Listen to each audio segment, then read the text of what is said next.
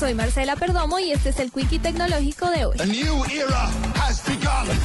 La compañía de tecnología Wobbleworks desarrolló un novedoso esfero inteligente que permite al usuario escribir y dibujar en tercera dimensión gracias al plástico fundido que lleva en su interior. El Tree Doodler pesa 200 gramos y tiene la forma de un esfero grueso que tiene plástico que se calienta cada vez que se enciende para que cuando la persona empiece a escribir o dibujar, el material se solidifique al contacto con el aire para lograr los objetos en tercera dimensión. El novedoso esfero inteligente se encuentra disponible en preventa a través de internet por 99 dólares y estará oficialmente en el mercado en el mes de abril.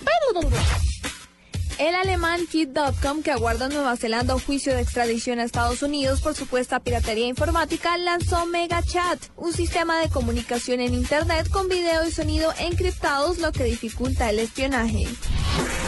El gigante japonés Sony anunció que en el mes de abril publicará en Internet conciertos de música clásica con una calidad de audio de estudio en directo, de manera que el gran público disfruta de un sonido superior al de un CD.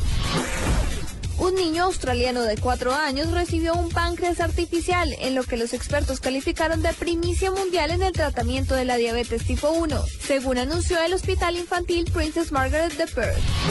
Para la nube, Marcela Perdomo, Blue Radio.